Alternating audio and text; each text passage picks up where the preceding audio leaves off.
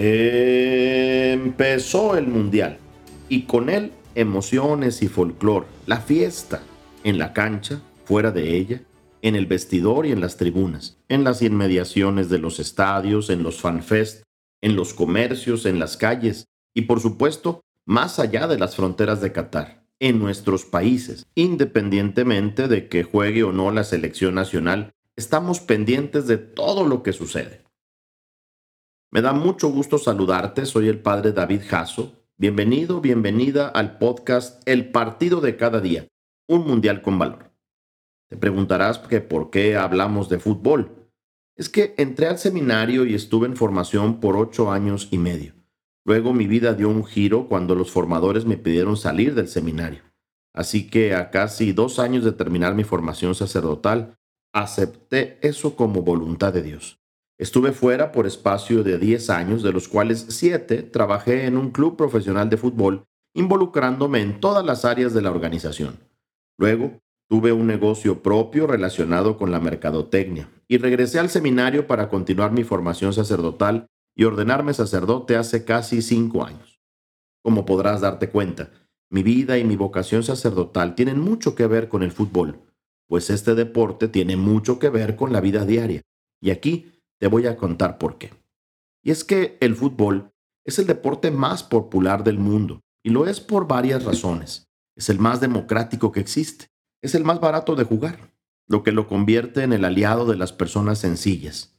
En cualquier momento se puede organizar un partido. Dos árboles, dos piedras, dos tinas como porterías y una pelota, una bola de papel, de plástico, cualquier cosa redonda, incluso a veces sin ser redonda. Es simple el fútbol en sus reglas. Son muy pocas. Poco se ha cambiado a lo largo de los años y cualquiera, aunque nunca haya asistido a un partido, las entiende. El fútbol es imprevisible en el resultado. Es un misterio saber quién ganará genera mucha incertidumbre. Por eso podríamos decir, voy a dar un pronóstico. Puede pasar cualquier cosa.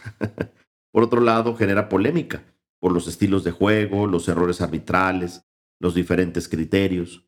El fútbol da la posibilidad de opinar a cualquier persona. No es una ciencia y por supuesto admite opiniones. Ofrece la oportunidad de pertenecer a un grupo, somos seres sociales por naturaleza y tenemos necesidad de afiliarnos a un equipo. El fútbol ilusiona, nos mantiene expectantes como a los niños que esperan los regalos en Navidad. Y por supuesto, es emocionante. Un partido de fútbol es tragedia, comedia, drama, alegría, tristeza y fantasía. Todo al mismo tiempo genera muchos sentimientos encontrados.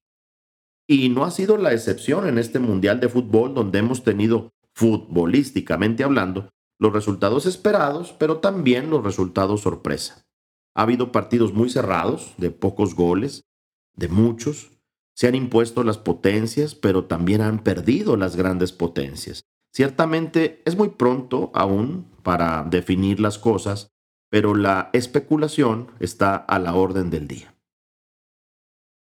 Vivimos una ceremonia de inauguración impresionante en su propuesta de luces, de colores, el derroche de tecnología y una expresión del país sede, como suele suceder.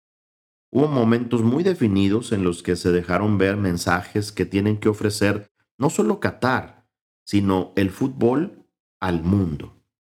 Uno de ellos, por ejemplo, encontrar belleza en nuestra diferencia palabras que me recordaron lo que el mismo Papa Francisco ha dicho sobre la diversidad.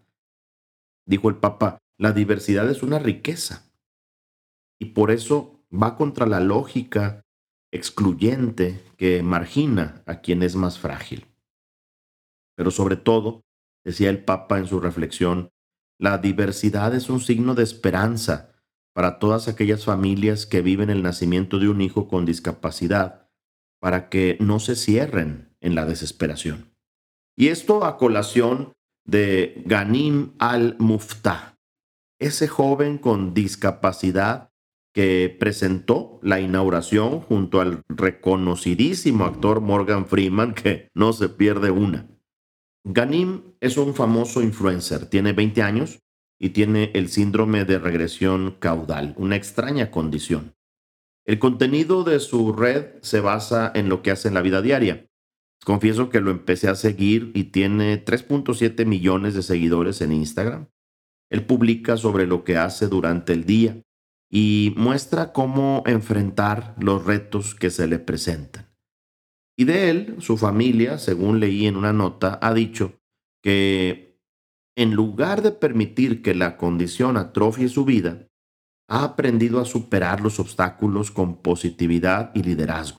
Y desde el 2013, te cuento, es dueño de Garisa Ice Cream, que según vi, se ven buenos y tienen ya cinco sucursales. Otro mensaje que pudimos ver en la inauguración es lo que nos une es más grande que lo que nos divide. También se escuchó y trascendió esa frase no solo en el campo de juego, sino fuera de él. En este mundial nos une a ti y a mí el fútbol, independientemente del país que seamos. Y es genial ver cómo los catarís, por ejemplo, estaban vestidos con el uniforme de Argentina, o cómo los japoneses expresan su solidaridad limpiando el lugar del estadio donde estuvieron sentados, Recuerda que así lo hicieron en el pasado Mundial de Rusia. Decían en una entrevista, para nosotros, los japoneses, es importante el lugar donde estamos y no podemos dejarlo así de sucio. ¡Wow! La verdad me sorprendió. Me gusta mucho, te comparto, la mascota de este mundial, la Eve, que simula la figura de un turbante de color blanco, muy sonriente, y que juega al fútbol. Él representa al jugador habilidoso, al que es una genialidad, y está inspirado en la cultura y las costumbres de Qatar. La EP procede del metaverso de las mascotas, un universo paralelo que no se puede describir con palabras y que cada uno puede imaginar como quiera. Esta mascota anima a todos a creer en sí mismo. Por eso salieron, recordarás, en la inauguración, todas las mascotas de los mundiales pasados y me llevó a pensar en la importancia de recordar con memoria agradecida lo que hemos vivido, conscientes de que somos fruto del pasado que hemos experimentado. Por otro lado, el logotipo representa la unión de todo el mundo, simula el trofeo, si lo ves bien, las dunas del desierto. Es un 8 porque ocho son los estadios que se construyeron o que son sede y también simboliza el infinito. Cuando se desdobla, según hemos visto en las transmisiones de televisión, se forma un círculo que representa la unidad. Y así, en medio de todos estos simbolismos, ya llevamos cuatro días de mundial y como decía Luis Figo, este gran jugador portugués, el fútbol no perdona. Hay que ser el mejor todos los días. Y creo que todo esto están pasando los jugadores y entrenadores de los equipos que hasta ahora han tenido participación. Están pensando en ser mejores que el partido anterior, independientemente del resultado que han tenido. Porque, ¿poco no crees que es impresionante la victoria de Arabia Saudita frente a Argentina o la de Japón ante Alemania? Podríamos decir que David venció a Goliat. Un modelo matemático de la Universidad de Oxford ponía a estas potencias, Argentina y Alemania, muy por encima de los rivales, pero el fútbol volvió a ser de las suyas. ¿Crees que sea exceso de confianza? ¿Una lección de humildad? ¿La hazaña de un equipo menor u obra de la casualidad? Podemos decir tú y yo que así es el fútbol. Y mira, Messi declaró después de la derrota de Argentina, Ahora tenemos que ganar o ganar, pero depende de nosotros. Mientras que el gobierno árabe decretó día festivo para celebrar el triunfo de Argentina, y vaya que al verlos celebrar en el campo parecía que habían ganado la Copa del Mundo, ¿no? Por otro lado, Pelé, la gran figura de todos los tiempos, dijo, el éxito no es un accidente, es trabajo duro, perseverancia, aprendizaje, estudio, sacrificio y sobre todo amor por lo que estás haciendo o aprendiendo a hacer. Y este es el caso de países como Arabia y Japón, cuyos jugadores tienen presencia en fútbol de Europa y de otras latitudes. No podemos pensar que fue una chiripada, como decimos también coloquialmente, o una cosa muy casual. Realmente es fruto de un trabajo. Eso sí, emoción sentimos al ver cantar el himno al jugador Alexis Vega de la selección mexicana y la pasión que vimos también en los jugadores al portar los colores de México. ¿Y qué decir del esperanzador empate entre México y Polonia? Siempre es mejor sumar que no sumar. Y en estos días y ante semejantes resultados, no cabe menosprecio ni burla, sino constatar lo impredecible del fútbol, lo inimaginable de este deporte del que podemos aprender que a veces pues no se presupuesta la derrota.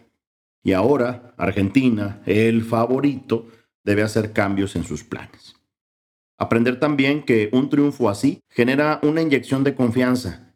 Y así lo está haciendo para Arabia Saudita, de quien no se esperaba eso, y por supuesto también en Japón. Tú y yo estamos aprendiendo que una genialidad marca la diferencia en un equipo de trabajo. Bendita experiencia de Guillermo Ochoa. Y vaya sorpresa la de Polonia ante el paradón que hizo en ese penalti. También aprendes que el empate tiene sabor a empate, pero que, dada la circunstancia y la forma de juego de la Selección Nacional de México, mantenemos la esperanza sin bajar la guardia. No podemos confiarnos. Los líderes son fundamentales en un equipo de trabajo.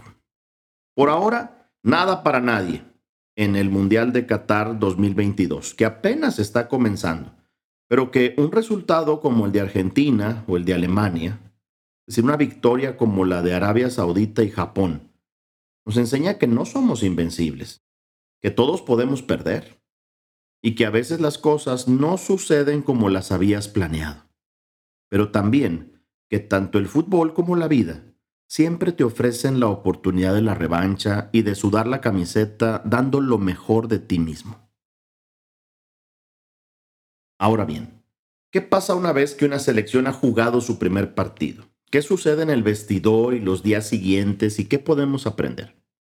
Lo primero que hemos visto es el agradecimiento de los jugadores a la afición que se hace presente en la tribuna y fuera de ella. Hemos visto también en la cancha un compañerismo fabuloso no solo entre los del mismo equipo, sino saludando y felicitando o agradeciendo a los del equipo rival. Estos días para las selecciones que han jugado son días de recuperación en el gimnasio o en un entrenamiento diferenciado del resto de sus compañeros, pero rápidamente tienen que hacerlo porque también está el aspecto táctico y la estrategia para planear. Son días de analizar el partido, de ver cómo se jugó, pero también de analizar al rival con el que se va a enfrentar y ante el resultado que se tuvo, ver el planteamiento, porque pues la cosa cambia. Esto es de resultados rápidos, pero supone una preparación previa de mucho tiempo. Y así pasa en tu vida y en la mía. Estamos llamados a veces a dar resultados rápidos, concretos, a ser eficaces, a buscar la excelencia pero no se va a lograr si no hay un entrenamiento previo, una preparación previa. El técnico, el entrenador, el equipo de entrenadores a veces cambian sus planes ante, los que, ante lo que vieron en el partido. Y qué importante es la humildad, ¿no crees? De quienes jugaron para escuchar tanto felicitaciones como críticas. Imagínense qué piensa el jugador Memo Ochoa, este portero de la selección, cuando se ve en una imagen vestido de santo y patrono de las causas difíciles. Imaginen lo que pasa por su mente. Como México no hay dos. Ahora viene el manejo también de la ansiedad de ambos equipos. Pongamos el caso de Argentina y México. Los dos tienen que salir sin duda a ganar. Y no se aceptan errores en un partido como el que viviremos. El manejo de la ansiedad, el manejo de ese exceso de futuro que genera la ansiedad y que a veces hasta hace que pierdas el aire. La vida de los árbitros es un tema que abordaremos más adelante, así como el uso del VAR y de la tecnología en el fútbol que antes no existía. Y por ahora es bueno conocer la historia de Stephanie Frappart, primer mujer árbitra en un mundial masculino Ella ya ha participado en la UEFA, en la Premier League, en la Europa League. Tiene 38 años y está teniendo su debut en el Mundial. E intenta demostrar a las niñas y adolescentes que cualquier objetivo es posible alcanzar. Y qué importante, la verdad, es el protagonismo de la mujer en todos los ámbitos de la vida, como se está pidiendo ahora mucho en la iglesia y recientemente también en el continente, en América Latina y el Caribe. El desafío de considerar a la mujer en los espacios de discernimiento y de decisión eclesial. Me despido recordando a Francisco Maturana, exfutbolista y entrenador colombiano, que dijo, cada derrota es una victoria en sí misma. Y sí, se aprende más del fracaso que del éxito. Y esto también lo aprendemos en el fútbol. Ser campeón es una bendición pero también lo es ser subcampeón si te levantas y sigues buscando la copa. Que este Mundial del Fútbol se pueda realizar con toda serenidad y tranquilidad, que sea una fiesta de solidaridad, una ocasión de diálogo, comprensión y un instrumento, como lo es ya ahora, para comunicar los valores que promueven el bien de las personas y las familias y que contribuyen a la construcción de una sociedad más pacífica. Gracias por escuchar este podcast. Espera el próximo episodio con más de este Mundial con Valor. Y recuerda, los jugadores buscan la gloria del Mundial. Tú y yo busquemos la gloria, el cielo, la salvación.